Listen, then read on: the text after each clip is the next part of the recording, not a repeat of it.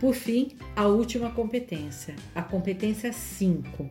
Essa é uma particularidade do exame do Enem, pois nem todos os exames das universidades exigem que você faça isso. Eu falo da proposta de intervenção. Ora, pense comigo.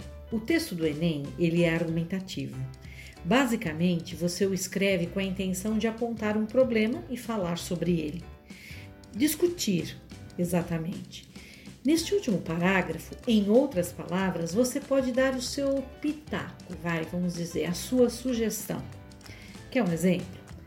Pensemos que o tema tenha sido a violência. De novo, o mesmo tema para facilitar. Isso. É, e o seu examinador, ele está satisfeito com a forma com que você já desenvolveu os argumentos ao longo do texto, você conseguiu discorrer sobre a pobreza como uma dessas causas, ou seja, apontou a desigualdade econômica como uma das causas da violência nas grandes cidades, escreveu sobre as enormes desigualdades sociais e culturais e como esses argumentos estão todos interligados, dando muita coesão, usou todos os seus mecanismos linguísticos que estão disponíveis, inclusive na gramática.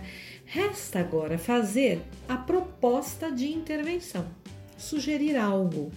Ah, e isso, repito, não é exigido por muitos concursos por aí, mas o Enem ele exige essa proposta de intervenção. Então, muita atenção aí. Mantenha sempre a ética e o respeito e entenda para quem você está escrevendo e o que esta pessoa, esta organização, esta instituição, este grupo espera de você. Para não errar, põe uma coisa na sua cabeça. A proposta de intervenção deve respeitar sempre os direitos humanos e considerar a diversidade sociocultural. Sabe o que isso significa? Bom, aí vai uma dica das boas.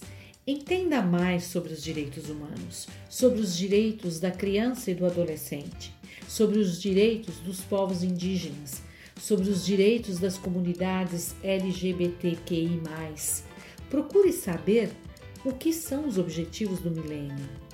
Há vídeos na internet sobre isso. Leia livros, jornais, ouça rádio. Esse conhecimento é importante para você fazer uma proposta de intervenção. Afinal, não será possível intervir, opinar, propor soluções para um problema se você sabe pouco sobre ele.